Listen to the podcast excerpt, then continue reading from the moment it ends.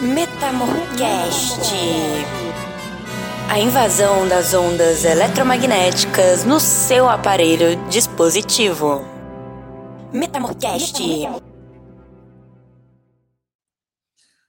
Bom dia, boa tarde, boa noite. E está começando mais um episódio do Metamorcast. Vocês podem perceber que tá algo, tem algo de diferente no programa. É, realmente tem.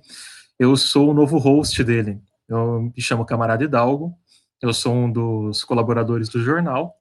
E a gente está tentando, agora que o programa está fazendo uns dois meses aí, de, desde sua criação, a gente está aqui na luta agora para tentar fazer um formato novo, um formato diferente para é, a gente encontrar o nosso caminho, né? Então hoje vai ser um programa especial, meio que para a gente tentar fazer essa mudança e, e, vamos testando assim, vamos ver como vai ficando. Eu acho que tem, a gente tem muito que aprender ainda, mas nesses, nesses dois meses de programa, acho que a gente já fez grandes avanços aí no, nesse meio novo de podcast, ainda mais para o jornal. Mas antes de a gente começar para poder falar dessas coisas, eu quero lembrá-los que temos o nosso programa do Apoia-se lá no, no site do jornal. É assim a gente consegue se manter independente e entregando o conteúdo que a gente, tá, que a gente entrega para vocês aí semanalmente. Também eu peço para vocês estarem entrando no nosso Twitter, que é o arroba o Metamorfose, e também no nosso Instagram, que é o arroba Jornal Metamorfose. Tá legal? Agora eu quero apresentar aí os integrantes do jornal, começando pela Júlia. Olá, queridos! Mais uma vez estamos aqui, meus amores. Aqui é Júlia Lia Guiar, jornalista, fotógrafa e videomaker, a bruxa que você adora. Ah, que fofa. Agora, a Laís. Olá, jovens padawans da Revolução. Mais um episódio aqui com a gente. Como o camarada Hidalgo disse, eu sou a Laís. Provavelmente muitos de vocês né, já me conhecem. E estamos aí na luta e em mais um programa para a gente trazer e comentar algumas notícias dessa distopia em que a gente está vivendo. Muito bem. E também conosco, sempre o ilustre Beck, não aquele de fumar, mas o escritor. Ah, claro, é, muito obrigado pela referência. É, bom, vocês já sabem aqui, o Max Vinícius Beck, o proletário das palavras, eu sempre brinco o seguinte, que tem dia que eu sou meio Aldir Blanc, eu vou e tomo uma cerveja, tem dia que eu sou meio Charles Baudelaire, eu vou e tomo um vinho. Pois hoje eu não sou nenhum nem outro. Eu sou meio é, Jorge né? Aí numa vibe meio paz e amor e etc. Então, vamos em frente. E é isso. Então, sem mais delongas, né, bem esse clichê, é, com o nosso programa número 9, vamos começar o primeiro bloco dele falando sobre algumas manchetes, algumas das coisas que foram bem relevantes essa semana, começando pela Laís, que vai falar um pouco sobre o que aconteceu na sociedade, society. Chama o Joker aí, Laís. O que aconteceu essa semana? Então, galera, é, eu separei aqui três noticiazinhas que eu acho que são bastante relevantes para a gente pensar um pouco o que aconteceu essa semana, não só no Brasil, mas no mundo todo, porque a gente sabe que é importante também pensar né, em termos mais amplos, universalidade e tudo mais. Então, eu queria começar trazendo que durante essa semana foi comemorado os 75 anos da bomba atômica em Hiroshima. E aí, né, o, o, que, que a gente teve? No Japão é uma, é uma tradição, né, é, é, esse relembrar, né, é, é, essa valorização da história, né, essa questão de não se esquecer do que aconteceu, que é algo muito importante que, infelizmente, a gente aqui no Brasil podia adotar mais, porque eu acho que tem episódios na nossa história que a gente realmente não, não deveria se esquecer. É, mas, enfim, né? No Japão é uma tradição, então no último dia 6 houve essa cerimônia é, com sobreviventes e descendentes né, dos sobreviventes, para relembrar esse trágico episódio da história mundial que ocorreu é, nesse dia, em 1945, né, a gente tem ali o contexto da Segunda Guerra, onde os Estados Unidos, munido né, da sua bomba, é, digamos, carinhosamente intitulada de Little Boy, é, matou quase 140 mil pessoas né, em, é, em Hiroshima. É importante vocês relembrarem né, o, o contexto é, de como foi esse ataque, claramente desproporcional. e eu acho importante relembrar para mostrar ainda mais em todo esse contexto de, de questões de indústria cultural, ideologia, né? A gente está cansado de ver um monte de filme pintando assim os Estados Unidos como o grande herói da humanidade, que salvou todo mundo, né? Nas grandes guerras, na Segunda Guerra Mundial, etc. E não foi bem assim, né? Claramente não foi bem assim. E eu acho que todo o contexto que, que fala um pouco desse episódio, né? De, de como foi essa questão, né? Do, do ataque nuclear que inclusive três dias depois eles atacaram Nagasaki, provocando a morte de cerca de 74 mil pessoas. Eu acho que é muito importante relembrar isso, relembrar esses fatos, é, relembrar também que, né, os, não foi os Estados Unidos que venceu os nazistas, eu já comentei isso aqui, porque eu acho que isso também é uma, é uma grande falácia histórica, né, que eu acho bastante problemática. Então, eu quis trazer essa manchete para mostrar como é importante esse relembrar desses fatos históricos, né, essa valorização da memória, para a gente entender que as coisas não são tão bem assim como né, grandes mídias, como né, esse cinema hollywoodiano gosta de pintar. Como segunda notícia, eu trouxe o episódio que rolou no Líbano, né, lá na capital do Líbano essa semana também, que ganhou grandes destaques nas redes sociais, em que quase 3 mil toneladas de nitrato de, de amônia acabou provocando uma grande explosão ali né, em uma das regiões portuárias da capital. E aí, segundo o, o presidente é, do Líbano, é, esse nitrato ali, essas toneladas de nitrato estavam ali armazenadas no porto de Beirute há mais ou menos seis anos, e, o, e foi o responsável, né, por essa, por essa explosão, que deixou cerca de 137 mortos e cerca de 5 mil feridos. É, segundo foi apresentado, né, por alguns veículos de comunicação, esse nitrato ele foi apreendido em 2013, e estava ali armazenado. Então, a principal pergunta ali que gira em torno né, da, das investigações é de como e por que, que esse nitrato de, de amônia ainda estava ali e por que, que ele foi negligenciado por tanto tempo, né? E aí o pessoal ainda está investigando. Para terminar essa parte falando de, de sociedade, eu venho aqui né, trazer algo, uma notícia bastante interessante que também tomou as mídias. Eu acho que é um caso que ilustra muito bem diversos fatores dessa distopia em que a gente está vivendo, né? E que daria para discutir também várias coisas, né? O que, que foi, né? Isso no geral. É, eu resolvi intitular essa chamada aqui, né, no nosso maravilhoso roteirinho que a gente organiza para gravar esse programa, como ozônio no cu e gritaria. Porque eu não consegui não fazer piada, entende? Quando eu li isso.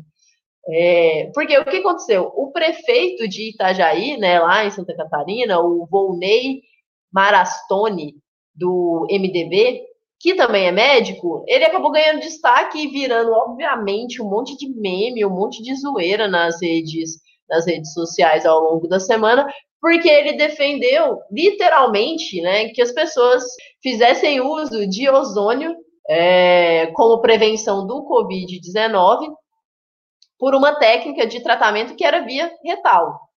Então, literalmente, desculpem, né, ouvintes, mas literalmente enfiar os olhos no cu para prevenir Covid, né?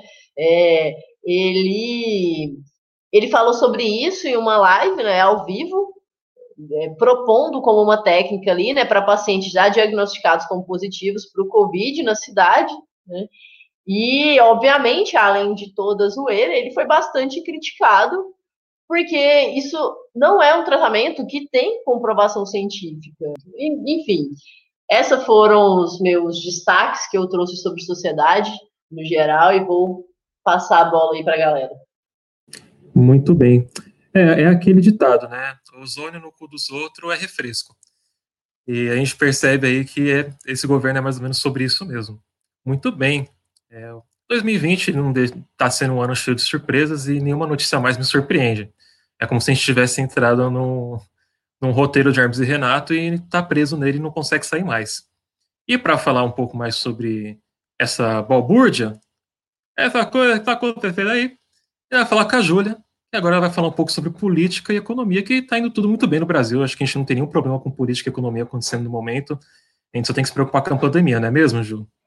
Olá, queridos. Eu separei aqui algumas notícias muito das cabulosas também no nosso episódio de distopia é, política nesse país maluco.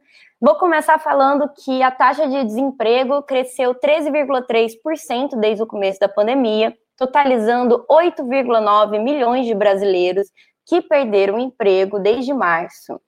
Segundo a pesquisa divulgada essa semana pelo IBGE, são 12,9 milhões de desempregados no Brasil. A medida provisória que pautava a isenção da conta de luz para pessoas de baixa renda durante a pandemia caducou na Câmara dos Deputados. O que aconteceu? É, o projeto ele foi suspenso pelos deputados federais porque né, nosso querido país decidiu que pagar conta de luz realmente é prioridade para quem não tem dinheiro nem para comer, não é mesmo? E 600 reais dá para fazer tudo, dá para pagar aluguel, dá para fazer compra no supermercado, dá para pagar luz, água, telefone, internet e a população mais pobre desse país que se vire para pagar tudo isso. Então, tem aí essa notícia revoltante, que eu fiquei muito puta quando eu li isso. E aí, seguindo essa, esse ódio é, do nosso querido, da nossa querida democracia brasileira, o Davi Alcolumbre, que é do DEM, que é presidente do Senado, ele está articulando a possibilidade de criar uma PEC que permita a ele a sua reeleição. E olha que conveniente, não é mesmo, minhas anjas? Isso também pode beneficiar outro queridíssimo da democracia, que também é do DEM, o nosso querido Rodrigo Maia, entendeu? Que a bicha lá também quer se reeleger, mas não quer colocar o dedo para poder passar uma PEC para reeleição. Então ela está jogando isso no colo do Davi Alcolumbre, porque, né, convenhamos e venhamos, o Senado é muito menos falado do que a Câmara dos Deputados. Então é uma notícia para ficar de olho e acompanhar aí o Davi Alcolumbre e falar mal dele, porque tá na hora da gente começar a falar mal desse cara, porque ele é péssimo. E, para terminar, o extrato bancário do Fabrício Queiroz demonstrou repasses de 72 mil reais a Michele Bolsonaro. Jair Bolsonaro havia dito que o valor de depósito era de 40 mil reais e que era referido a dívidas antigas que ele tinha com Queiroz, mas não existe nenhuma comprovação bancária de que o Bolsonaro tirou esse dinheiro e depositou na conta do Queiroz. Então, é, as investigações estão dizendo que provavelmente esse dinheiro foi emprestado, né, em, em células vivas, que agora com essa nota de 200 reais vai ficar ainda mais fácil, não é mesmo? Bem menos notas para você emprestar para seu querido amigo. Rapaz, eu queria fazer uma pergunta aí para a banca, assim, é, coisa rápida mesmo, em questão a essa nota de 200 reais. Vocês preferem o Lobo Guará ou o Vira-Lata Caramelo? Acho que tem que ser a Pablo Vittar. Nossa, arrasou. Eu ia voltar no Vira-Lata Caramelo, mas depois dessa, sim. Eu concordo. Tem que ser, tem que ser a Ema. A Ema. Tem que ser a Pablo, né? Podia ser a Pablo montada Inclu... na Ema, a gente ia ser diva. É, pronto. uma cobra, segurando uma cobra. Uma Nossa, sim, no pescoço, eu acho que ela super ia topar, ele ia adorar esse rolê. Ia ficar... Nossa, ia ficar muito Pablo, A Pablo liderando uma alcateia de lobos guarás. A Ema, a Naja, uh, o cavalo lá, que todo mundo esqueceu do cavalo, que quase atropelou o Bolsonaro na, na posse dele. A gente tem que lembrar desses bichos aí que eles estão aí fazendo um trabalho que a esquerda tá, tá tentando e não tá conseguindo. Bom, Agora é, é cultura, né? Não pode faltar é, o Beck. Lá, Beck. É, mercado editorial reage à tributação guediana. Após o Chicago Boy Paulo Guedes enrolar e não dizer absolutamente nada com nada durante sessão mista na Câmara, na Comissão de Reforma Tributárias do Senado, entidades do setor livreiro assinaram na última semana manifesto em defesa do livro. O texto relembra a trajetória de isenção de impostos aos livros no Brasil e diz que, em lato senso, ele, abre aspas, contribui para o combate à desigualdade da população brasileira, fecha aspas. É, livro, abre aspas, livro é considerado documento, dizem editoras. É de fato, né? O livro, ele é, hoje ele compete muito com diversas linguagens, né? O livro teve seu auge no século XIX, numa sociedade pós-revolução industrial, em que é, as pessoas estavam é, porque o capitalismo é, alfabetizou elas, elas tinham que saber a ler para poder trabalhar essas coisas. Então, o livro, naquela época, era, é, era o principal meio de entretenimento, etc. Hoje, com Netflix, com streaming, com cinema, com TV, com futebol, etc., o livro ele, ele, se tornou uma coisa secundária. E aí, somado à má fé do nosso governo federal, é, a gente tem também essa, essa, é, é, é, esse problema. Aí, quer dizer, o Paulo Guedes ele não quer tocar é, no ponto em que ele deve, de quem detém o capital dos seus amigos endinheirados, e sim ele quer tirar, é, quer taxar a tributação é, do, dos livros. É, a segundo assunto, assim, que esse é que eu achei que é o mais quixotesco de todos, assim, disparado do que aconteceu na cultura na semana, né? Que é representante do governo Bolsonaro vai à Cinemateca com a PF. É exatamente, só disso. O negócio ele não é muito. É, a coisa no Brasil, ela, ela, ela, ela beira as raias do, do, do absurdo, né? É uma coisa lastimável, assim. E na prática, esse, esse representante do governo Bolsonaro que foi à Cinemateca, é, ele simbolizou com isso, de certo modo, o fechamento da entidade, né, que é responsável pela preservação da memória é, do nosso cinema. Isso aconteceu na última sexta-feira, dia 7, quando um aspone do governo federal escoltado pela PF é, chegou à Cinemateca para pegar as chaves da instituição. É, o local encontra-se as mínguas desde quando cabeças começaram a se chocar, assim, é, na Secretaria Especial da Cultura, com um troca-troca cômico de secretários, que é exatamente isso, né? A gente assistiu a queda de um secretário por apologia ao nazismo, a gente assistiu, assistiu uma fritação da Regina Duarte, aquela que é, que é a ex-queridinha do Brasil, é, uma fritação pública constrangedora, e hoje a gente tem aí um cara que é ex galã da malhação, né? Então, e que nomeou ontem, inclusive, inclusive um policial militar para cuidar do setor de políticas públicas da secretaria. Então a cultura está na mão dessa gente no Brasil, essa gente asquerosa, né? E o último, dialogando um pouco com o que a Laís falou lá em cima, é sobre os 75 anos de Hiroshima também. É, e aí eu, eu trago um livro reportagem que é um clássico chamado Hiroshima, do John Hersey. É, essa obra reconstrói o, o, cenário dias depois em que a bomba foi jogada pelos, pelos Yankees em Hiroshima, e aí ele, ele reconstrói com uma fidelidade assim impressionante esse, esse fato. É, a matéria foi publicada na, e com uma linguagem super literária, é, parecia que você estava lendo um romance realista de fato e não uma reportagem. É, a obra foi publicada na íntegra na revista New Yorker, é, acho que em outubro ou novembro de 45, e aí ela foi reeditada e virou livro, e foi reeditada no Brasil por uma coleção que a Companhia das Letras fez de jornalismo literário. Então, fica a dica aí, essa tragédia que completa 75 anos. Muito bem. Ah, agora, para entrar no segundo bloco do programa, a gente tem uma convidada muito especial para falar sobre um assunto que está muito pertinente ao que está acontecendo no Brasil ainda, né? Que é no caso de perseguição política e censura. Segundo a revista Piauí, na última quarta-feira dessa semana, o Bolsonaro queria enviar o exército no STF para intervir no judiciário, o que tecnicamente não é uma notícia lá tão desconhecida pelas pessoas. Só que essa matéria, ela foi muito importante essa semana, porque ela recria a discussão que eles tiveram. Aí o que aconteceu? O Celso de Mello, decano do Supremo, consulta o Augusto Aras, que é procurador-geral da República, sobre um possível mandato de apreensão do celular do, de Jair e Carlos Bolsonaro, decorrente de uma notícia crime denunciada por outros partidos. Aí, quem é que estava presente nessa reunião? Os generais Walter Braga Neto, que é ministro-chefe da Casa Civil, e Luiz Eduardo Ramos, que é ministro-chefe da Secretaria do Governo que eles estavam lá no momento em que o presidente disse que queria sim intervir no Supremo.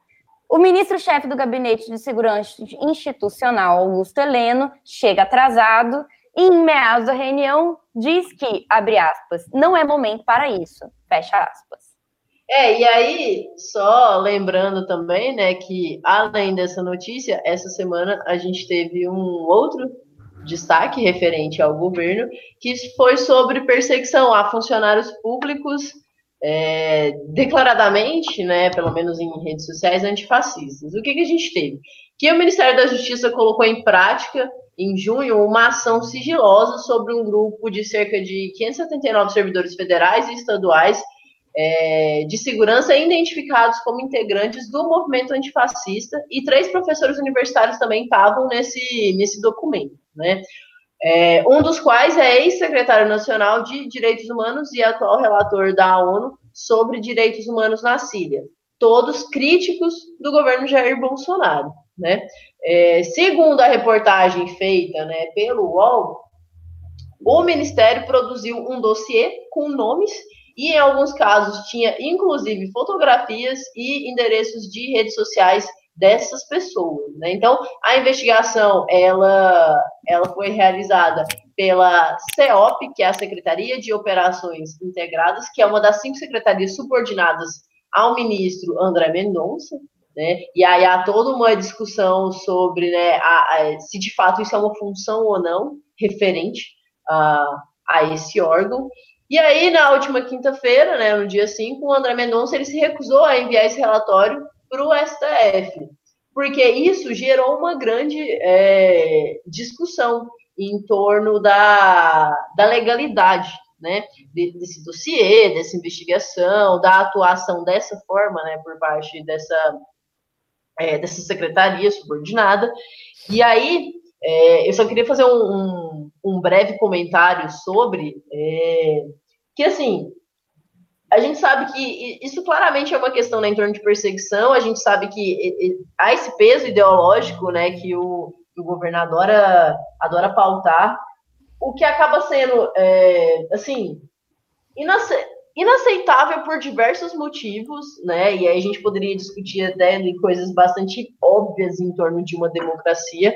É, mas eu acho que é importante lembrar que uma coisa é esse funcionário, outra coisa é esse funcionário enquanto indivíduo. Né? Ele também é um cidadão, ele também é um indivíduo, ele também, sabe, ele, ele pode ter as suas opiniões, a sua liberdade de expressão, né? É, desde que o que ele faz nas redes sociais não interfira no seu trabalho, é, não há motivo nenhum para tal perseguição. Mas, para além disso, eu gostaria de destacar né, que o, é, dar esse insight para o ouvinte pensar que é, o governo que a gente tem de extrema-direita, claramente ultra neoliberal, a gente sabe a visão que, esse, que essa corrente política e econômica tem sobre funcionalismo público. E o que é vista de forma assim, ampla nesse governo, nos discursos desse governo desde a campanha. Né? Então, uma coisa assim, ah, que tem funcionário público demais, que essa galera não faz nada, que ganha bem para ficar à toa, essas coisas. Né? Então, a gente sabe que é, essa corrente de pensamento político é, e econômico defende né, uma, é, espremer esse, esse setor público, vem com esse discurso de que é muito gasto, que tem que economizar, pipipi, popopó, sabe?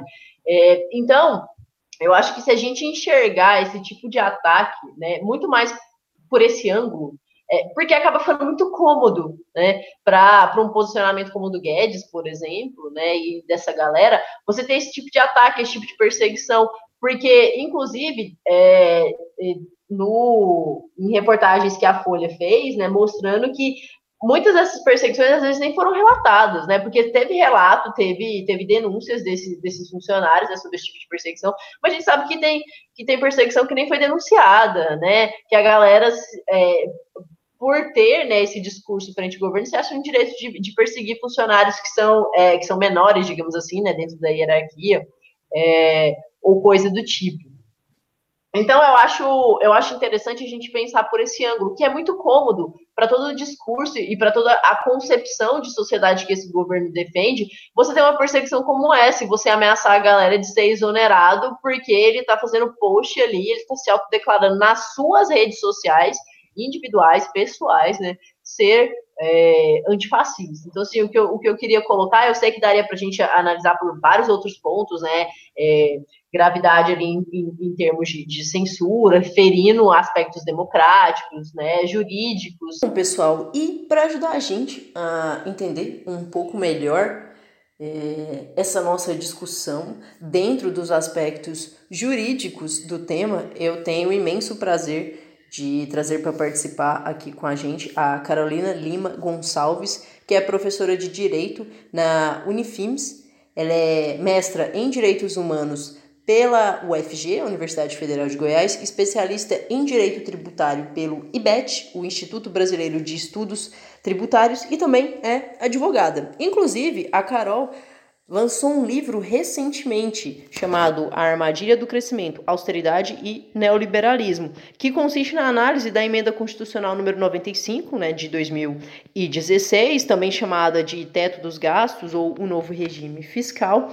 E na pesquisa dela, né, nesse livro, que ela apresenta no livro, ela vai pensar a compatibilidade dessa emenda com o primado dos direitos humanos. No livro, o exame da emenda constitucional 95 de 2016 parte da premissa de que esta é uma medida jurídica neoliberal. Então, já fica aí como dica de leitura para vocês e Carol, fala aí um pouco mais sobre o nosso tema. Ajuda a gente a entender.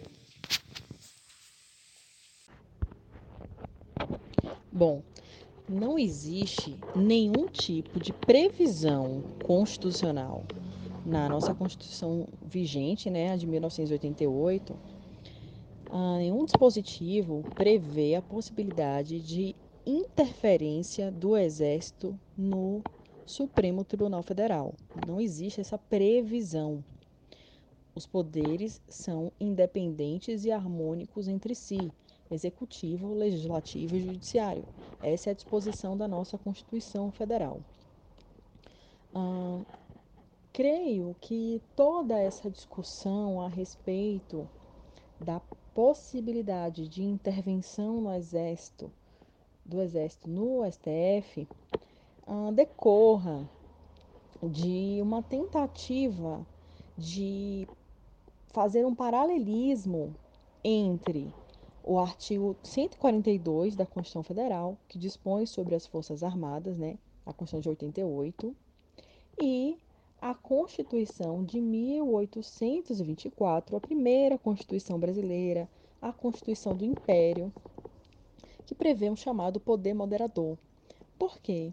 Alguns autores têm sustentado um paralelismo entre o poder, entre o exército né, entre as Forças Armadas, para ser mais específica, né, na verdade, e o poder moderador, porque a redação dos artigos ela é um pouco semelhante. Veja bem, o artigo 142 dispõe as Forças Armadas, constituídas pela Marinha, pelo Exército e pela Aeronáutica, são instituições nacionais permanentes e regulares, organizadas com base na hierarquia e na disciplina, sob a autoridade suprema do Presidente da República, e destinam-se à defesa da pátria, à garantia dos poderes constitucionais e, por iniciativa de qualquer destes, da lei e da ordem. Por sua vez, a Constituição não mais vigente de 1824 previa um quarto poder, ou seja, além do poder executivo, legislativo e judiciário, nós tínhamos o chamado poder moderador, que também era exercido pelo imperador na época, né, que essa Constituição de, 80, de 1824 é a Constituição Imperial. E no artigo 28 assim prevê: o poder moderador é a chave de toda a organização política e é delegado prima, privativamente ao imperador como chefe supremo da nação e seu primeiro representante, para que incessantemente vele sobre a manutenção da independência, equilíbrio e harmonia dos demais poderes políticos. Então existe uma de fato uma semelhança textual na redação entre prevista para as Forças Armadas no artigo 142 e para o poder, o poder moderador na antiga Constituição de 1824. Existe uma semelhança, sim, mas a nossa ordem constitucional é, atual, ela de início ao fim prevê a liberdade, autonomia e independência entre os poderes e não possibilita uma intervenção, embora atualmente haja vozes defendendo essa possibilidade mas iria de contra todos os princípios constitucionais, inclusive. Já no que se refere ao impeachment, as possibilidades de impeachment, bom, a gente primeiro precisa entender que o impeachment é um processo, certo? É um processo e que compreende é, uma, uma ação ilícita do presidente da República, né? Ou seja, o presidente da República precisa cometer um crime de responsabilidade. O crime de responsabilidade no presidente da República não é um é, apesar de ter esse nome, né, crime de responsabilidade, não se enquadra nos tipos penais clássicos, né, um, é um ilícito político.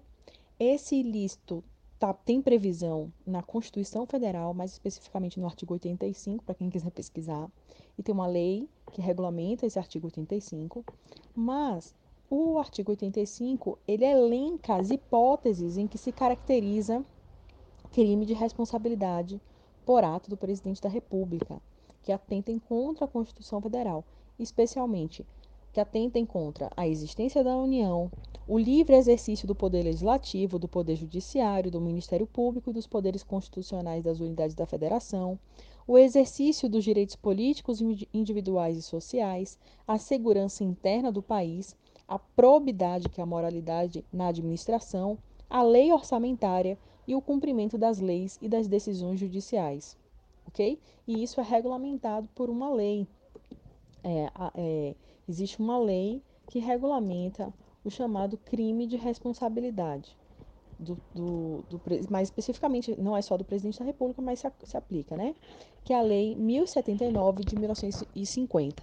Então, para a pergunta a respeito de caso o, o telefone do presidente tivesse sido confiscado, esse fato poderia ser usado para um pedido de impeachment do presidente, a menos, sim, se isso configurasse, se, se o confisco configurasse alguma dessas hipóteses, né?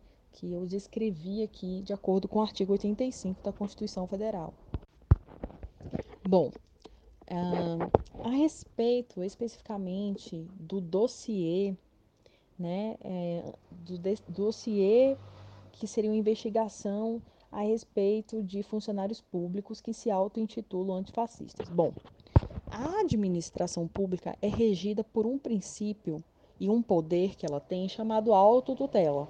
A administração pública faz o controle de legalidade e o controle de é, conveniência e oportunidade de seus próprios atos. Dentro desse poder de autotutela, a administração pública tem o poder disciplinar dos seus servidores, dos órgãos que compõem a administração pública. Então vamos lá. Bom, de fato é possível que a administração pública investigue e puna servidores públicos? Sim, de acordo com a lei, por exemplo, no âmbito federal, 8.112 de 90, que traz o Estatuto Geral dos Servidores Públicos e prevê processos administrativos disciplinares de acordo com as faltas lá previstas, né? Então, vamos supor, funcionário público violou é, princípios, violou normas, acumulou cargo, por exemplo. Ele pode ser punido em termos da administração pública? Sim, ele pode. Existe lá um estatuto que prevê. E, o, e a administração pública tem o dever de autotutela, que é o dever de fiscalizar a conduta dos servidores públicos, ok? Isso é possível? Sim, isso é possível. No que tange especificamente a manutenção de uma espécie de dossiê uh, de funcionários que se auto-intitulam antifascistas, aí nós vemos, na verdade, um desvio de finalidade, né? Um desvio de finalidade da conjuntura que existe para proteger o próprio cidadão. Então, nós vemos um desvio. A, a finalidade de você ter o processo administrativo, disciplinar, de você ter né, uh, os PADs, é para justamente controlar, fiscalizar condutas de servidores públicos que vão de encontro os interesses da administração pública e possivelmente acabam violando né, os interesses dos cidadãos. Então, man, a manutenção de dossiê né, que é movido por interesses espúrios e políticos ah, é uma, um, algo teratológico, algo que deve ser abolido e visivelmente ilegal, né? visivelmente ilegal, inclusive por violar toda a legislação administrativista, porque não é para isso que esses processos servem. Esses processos, eles existem só para frisar, existem, mas existem para investigar e punir condutas de servidores públicos que violam a legislação eh, eh, administrativista, que violam os princípios, por exemplo, interesse público, ok? Então, é, é, esses, essas legislações existem e devem ser usadas para isso, e não para fazer uma espécie aqui de caças bruxas ou serem utilizados com motivação política, porque isso configura desvio de finalidade do ato administrativo. E vale lembrar também que não é a primeira vez que funcionários públicos são exonerados por questões políticas, né? Desde o começo do governo Jair Bolsonaro, principalmente na questão do meio ambiente, vários funcionários estão sendo recolocados em outras funções por divulgar coisas que faz parte do, do serviço público divulgar essas coisas, porque né, é direito da população saber essas coisas que estão acontecendo, mas como pega mal para o Estado, eles simplesmente tiram essas pessoas desse lugar de poder e colocam em outros lugares. Essa ideia de perseguir funcionários públicos antifascistas é muito cômodo, igual a Laís falou, sabe? Isso é uma forma muito fácil do Estado simplesmente tirar todo mundo que é contra ele do aparato público e fazer o que ele quiser, mais ainda do que ele já faz, entendeu? Isso para mim, ai, gente, não dá mais, chega, vamos explodir essa merda. Essa é a minha conclusão. E é uma é, é, é um indício muito claro de que o Bolsonaro quer tem um, uma necessidade muito grande de instaurar um, um, um, criar uma polícia política no Brasil, que ela já existe, né? O Rubens Valente mostrou na reportagem no UOL que essa polícia política ela já existe, é, tá, o dossiê que eles fazem é meio amador? É, é meio amador, porque é baseado em informações que vêm é, de como essas pessoas se comportam na internet. Veja vocês, dentre as pessoas que estão nesses dossiês, é, constam o antropólogo que fez o livro Tropa de Elite. É, constam cientistas políticos, o cientista político da UNB, o cara que criou a disciplina do golpe, que a Laís pode me ajudar com o nome dele. É o Luiz Felipe Miguel. isso, Miguel. isso. O professor Luiz Felipe Miguel consta também nesse documento. Então, assim, é, é, e aí o, o, o, o, Bolsonaro, isso já está sendo mostrado. O Intercept mostrou que está é, tá tendo maior controle de dados. Aí vazou no mês passado um dossiê entre as pessoas que, que são antifascistas, né, militantes. Eu confesso por ouvinte que eu fiquei frustrado que meu nome não estava nessa lista, né?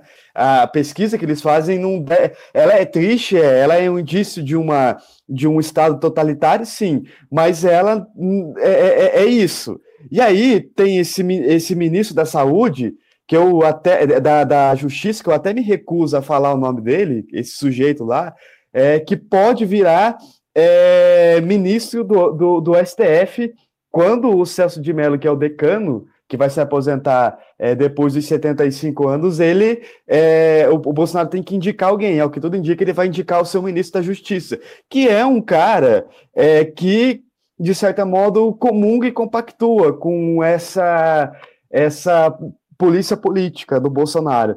Então fica registrado aí, né? O que acontece, um, um fato, o que a Piauí revelou e o que o UOL revelou, na verdade, eles se complementam são a face da mesma moeda, assim, então eles se complementam.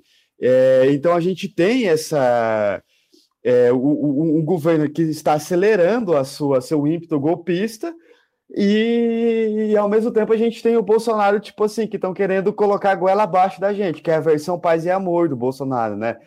Mas essa versão paz e amor não existe, tanto é que não existe que nós temos um monitoramento, digamos assim, ao estilo que o George Orwell previu lá em 1984, que é um dos livros mais vendidos aí na quarentena, né? Então, é uma situação de toda maneira, assim, é, preocupante e desastrosa.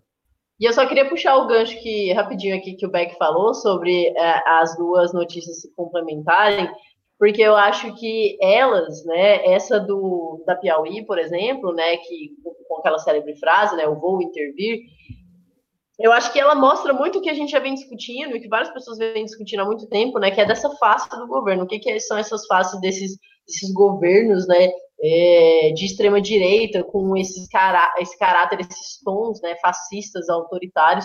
Eu acho que tudo que foi relatado pela, pela Piauí, é, lá com a Mônica Gugliano, eu acho que exemplifica muito bem isso, e tem uma coisa que me chamou muita atenção quando eu estava lendo, que foi a reação dos, dos ministros barra militares que estavam lá né? É, porque a gente teve o, o Luiz, é, só, o Luiz Eduardo Ramos, que assim já curtiu a ideia logo de primeira e tal.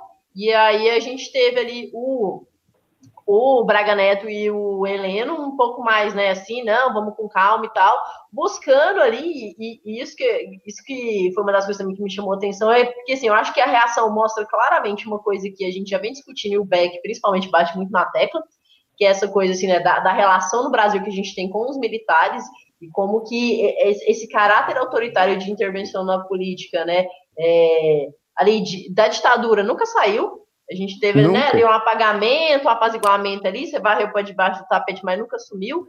É, e interessante, eles, eles, eles pensando na possibilidade, né, em como fazer isso com tons de legalidade, né? Que eu achei assim, eu acho que é um, um ponto assim realmente para se pensar, sabe?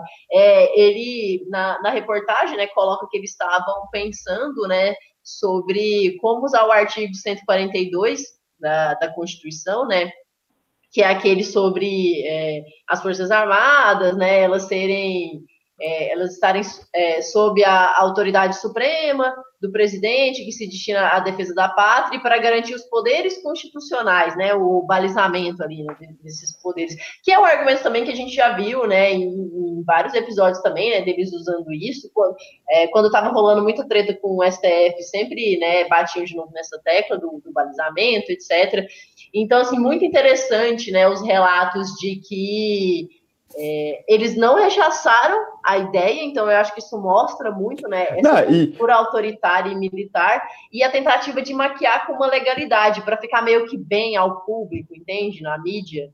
Sim, existe claramente um indício opressor de que a nossa democracia não está bem, nunca esteve bem, igual a Laís disse, o mais preocupante dessa história inteira é esses generais de simplesmente quererem passar isso de uma forma legalizada, ou seja, essa ideia existe, esse conceito existe, ninguém nunca escondeu isso, entendeu? Desde o começo do governo Bolsonaro. Então, assim, a gente tem um golpe que está sendo articulado, que já foi noticiado que está sendo articulado.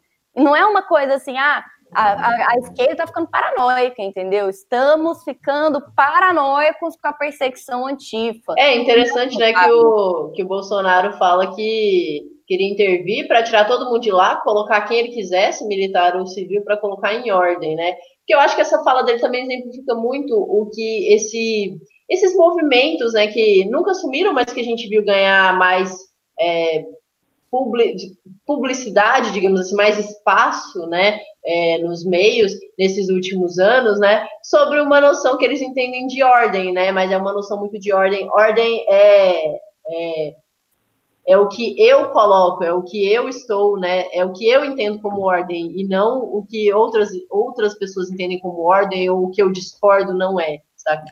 a gente está tendo um resultado agora do que foi anos de negligência com um passado sombrio que o país teve. Que essas pessoas elas sempre estiverem no meio da gente, só que elas ficavam escondidas. Isso não é uma coisa nova, isso é só é uma coisa que ganhou um representante agora no Brasil.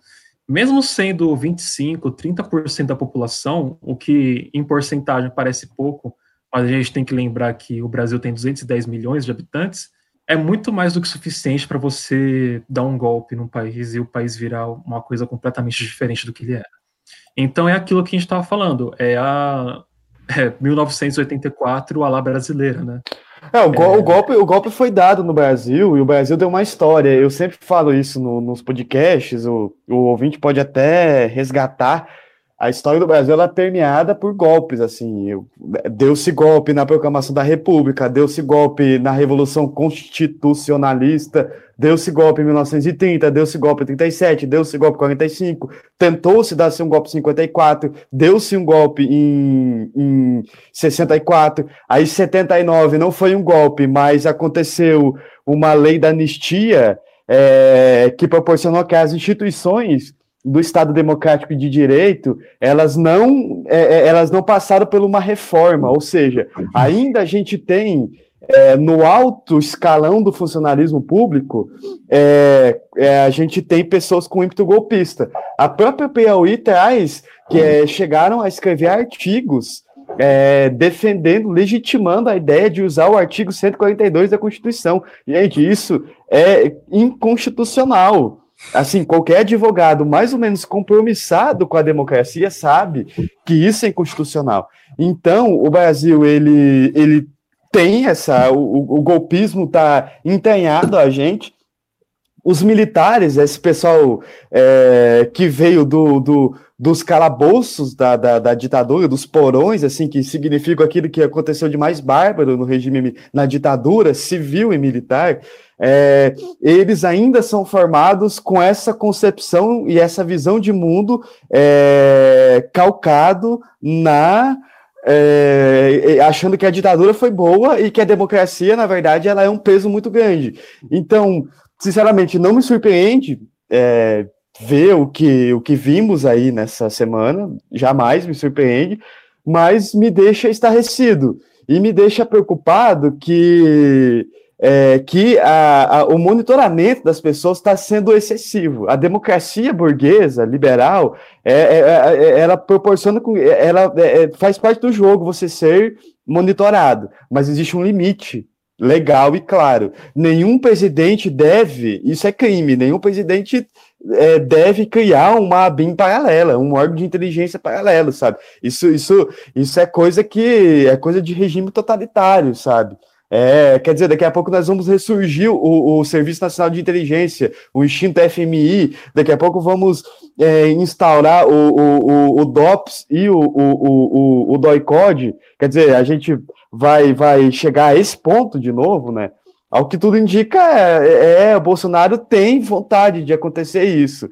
É, mas assim, eu fico é, também não me surpreende, mas eu fico estarrecido de ver a entrevista do Rodrigo Maia no Roda Viva último, segunda-feira, é, em que ele, ele diz claramente, com todas as letras, expressamente, que não se tem crime para destituir o Bolsonaro do poder. E na visão do Rodrigo Maia, meio distorcida da realidade, ele acredita que existia crimes para tirar a Dilma do poder, por exemplo. Agora eu me pergunto, 100 mil mortes não é, é que a gente chegou ontem, a gente grava o programa no, no sábado, então ontem, sexta-feira, nós atingimos a marca de 100 mil, sabe? A, a, ditadura militar no Brasil, perfeito de comparação, matou 30 mil pessoas. Nós matamos 100 mil é, no, no, Brasil. Então, assim, isso não é, não é passivo de tirar um presidente. É, não sei o que, que o Rodrigo Maia pensa, mas também não me surpreende, né? Ele concordo com o Bolsonaro em muitas e muitas coisas. Então é isso, a gente está numa sinuca de bico no Brasil hoje. Bom, depois de toda essa loucura que está sendo 2020, relacionado a todos os espectros uh, da nossa sociedade, política e economia, não está sendo fácil. A gente se livrou, pelo menos, da nuvem de gafanhoto, isso aí a gente não, não teve problema. A gente vai começar aí agora com uma música mais tranquila, uma música para alegrar, uma música aí para comemorar o que foi essa semana aniversário de Caetano Veloso. E nada mais adequado do que a gente tocar Cajuína, do álbum Cinema Transcendental de 79. Então fiquem ligados que depois da música ainda tem mais um pouquinho de programa, viu?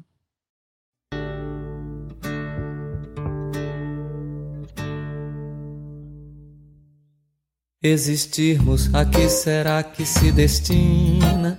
Pois quando tu me deste a rosa pequenina, vi que és um homem lindo e que se a casa assina do menino infeliz não se nos ilumina, tão pouco turva-se a lágrima nordestina. Apenas a matéria a vida era tão fina, e éramos olharmos-nos intacta retina a cajuína cristalina em Teresina, existirmos a que será que se destina?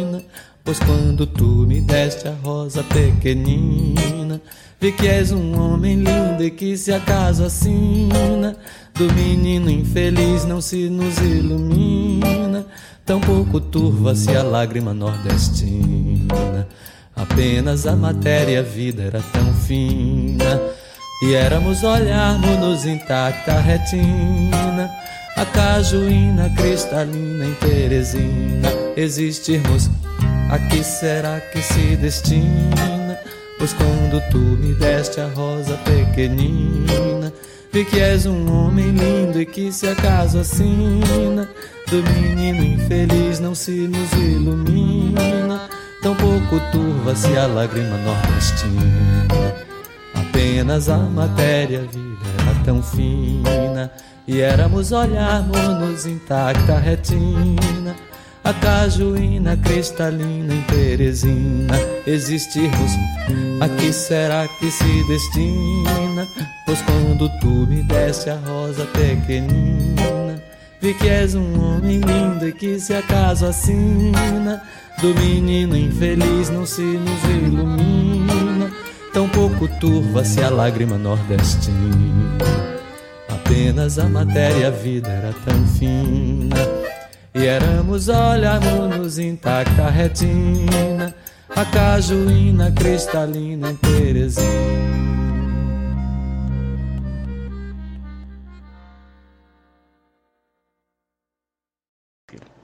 Salve, salve, meus queridos companheiros! Aqui quem fala é a Bruxa ali diretamente de mais um horóscopo revolucionário. Olá, olá, queridos maconheiros, bruxas e bruxos que adoram um horóscopo revolucionário. Tudo bueno com as senhoras? Aqui mais uma vez a bruxa ali. Gente, eu descobri um, um babado de ficar vendo o mapa astral dos políticos do Brasil. E esse essa entrada nesse lugar é um caminho sem volta, meus amigos. Eu queria deixar isso registrado porque assim, Deus me livre e guarde. E aí, olha que engraçado, né? Eu descobri que o Michel Temer, lembra dele, vampiro que tem, sei lá, 150 anos? Então, ele é libriano com ascendente em Virgem e lua em Gêmeos. Tá bom para você, meu amor? E aí eu descobri essa semana também que o Bolsonaro. Não quero falar nada sobre o Bolsonaro, porque me dá ânsia de vômito. Mas o Bolsonaro convidou o Temer. Ai, meu Deus. Para poder chefiar uma missão no Bra do Brasil para ajudar o Líbano. E aí o que é engraçado é que o Brasil tem avião da FAB com medicamento para ir para o Líbano, mas não tem medicamento para o Brasil entendeu? E aí ele coloca quem como chefe dessa missão? Ninguém mais, ninguém menos que Michel Temer, o grande libriano do país, que para poder, né, apaziguar essa babadeira. Eu não sei por que eu fiquei com tanta raiva quando eu descobri o mapa astral do Michel Temer. E assim, eu li essa notícia e fiquei estarrecida. Então, fica aí com essa notícia. E o mapa astral do Michel Temer, entendeu? Bem, como eu tinha dito para vocês, né, eu sou a louca agora de abrir uma pastral dessas bichas é, do estado, do governo, pessoas famosas no modo geral, enfim. E aí eu descobri. Ai, gente, sério, isso é uma mania muito louca. Eu descobri que o Augusto Aras é sagitariano. Gente, juro para as senhoras que quando eu li é, a notícia de que o Augusto Aras elegeu um senador como inimigo pessoal, o senador Alessandro Vieira, do Cidadania, que esse senador, né, ele vem criticando a atuação do, da PGR em relação à força-tarefa da Lava Jato. O que, assim, né, eu não vou entrar nesse mérito. Mas o que eu achei engraçado é que Augusto Aras é sagitariano louca, entendeu? Louca, bicha louca, né? Pra quem não sabe, Augusto Aras é Procurador-Geral da República. Ele diz que esse senador é o inimigo pessoal dele. Aí eu tô aqui rindo dessa palhaçada. Porque só um sagitariano mesmo para poder. Gente, não é possível, né? E aí, gente, eu queria que a gente pensasse um pouquinho sobre o que está acontecendo agora, né? Hoje, no domingo, quando eu tô gravando aqui o horóscopo evolucionário, o Sol tá em Leão e a Lua tá em Ares, ela tá minguante em Ares, e o Mercúrio, que é o planeta da comunicação, tá em Leão também. Então, e Marte tá em Ares também, olha esse babado. Aí o que acontece? Sol tá em Leão e Mercúrio tá em Leão. E Marte está em Ares, então é muito fogo no ar, vocês entendem? E a Lua está em Ares fazendo uma conjuntura com Marte. Então, temos aqui o planeta da guerra, junto com os sentimentos, junto com um sol e uma comunicação leonina rolando no ar. Aí o que, que acontece? Acontece o óbvio, né, minha gente? Que é gente fanfarrona que se acha pra caralho e que na verdade não é porra nenhuma do que fala, que é guerra com o povo. Aí o que acontece? O Bolsonaro xingando a Globo, é, dizendo que a Globo quer manipular é, as mentes e os corações brasileiros para a Globo fazer uma reportagem dizendo que chegamos aos 100 mil mortos e falando mal do Bolsonaro. Eu, eu acho que essa treta é importante a gente ficar de olho, não necessariamente sobre o Bolsonaro, atacar a Globo nem nada, mas a treta do Bolsonaro com a imprensa vai esquentar nos próximos dias enquanto tiver essa conjuntura, né, minha gente? Só em Leão, Marte em Ares, Lua em Ares e Mercúrio em Leão, isso aí não vai dar bom, não. Então, momento pra gente ficar de olho no que tá acontecendo entre o Bolsonaro e a mídia. Bem, queridas, foi isso. Esse horóscopo evolucionário de hoje. É um beijo para as madame, tá bueno? Ah, quem quiser me dar dicas, coisas, quem que você quer ver eu falando mal aqui? Você quer que eu fale mal de algum político específico, de alguma pessoa famosa cuzona em específico, alguém, algum amigo? Me contate no Instagram bruxa.li, entendeu? Que a bruxa recebe indicações por lá. Tá bueno? Um beijo para as senhoras. Bom, gente, estamos chegando aí a um final de programa. É, foi muito bom ter todos vocês aqui conosco. Temos todas essas matérias, manchetes, muito conteúdo aí para vocês estarem é, caindo de cabeça. Vou comentar aqui que saiu algumas coisas bem legais no jornal essa semana. Tem a, a matéria da Laís sobre Moncada e o Dia Nacional da Rebeldia Cubana. O texto é um texto que são os contextos autoritários que ressurgiram pelo mundo nos últimos anos, com a volta à cena de uma extrema-direita, tornam cada vez mais urgente o resgate e a valorização da nossa história. Teve o texto do Beck também, que é o Quem Lê Tanta Notícia, Narciso em Férias, com direção de Renato Terra e Ricardo Calil, retrata a experiência do cantor Caetano Veloso na prisão após a deflagração do AI-5 em 68. Tem a reportagem que eu escrevi sobre mulheres na construção civil, sobre o aumento em 120% da presença de mulheres nos últimos 12 anos dentro do ramo. E temos a crônica dessa semana, escrita pelo Beck também, chamada Crônica da Pandemia. Ela está lá no botequim literário do PEC. Tá. Algumas novidades do site também, é, a gente criou agora para ficar mais fácil, agora que a gente está pegando firme no podcast, a gente criou a aba do Metamorcast e os episódios estão agora no feed, então a gente pode, vocês podem entrar no site e acessar os episódios um por um lá na página ou e um atrás do outro lá no aplicativo do Castbox que está disponível no site. É legal também que em breve é, eles, o, o, o, podcast também vai aparecer em todos os agregadores possíveis de podcast. A gente só está esperando o Google aprovar o nosso RSS, que é o nosso feed, né? Então, logo, logo vocês vão poder ouvir em qualquer lugar algumas considerações finais. E eu gostaria que vocês entrassem no site lá, fossem no Apoia-se, no, tá lá na página do jornal, e ajuda muito a gente a continuar fazendo nosso conteúdo aí semanalmente e manter o podcast no ar. É, lá pelo www.jornalmetamorfose.com vocês conseguem ter é, todo esse conteúdo de grátis para vocês no Twitter, no arroba Metamorfose e no Instagram, no arroba Jornal Metamorfose. Agora é uma despedida, podem falar aí, gente. É, tchau, tchauzinho para todos aí.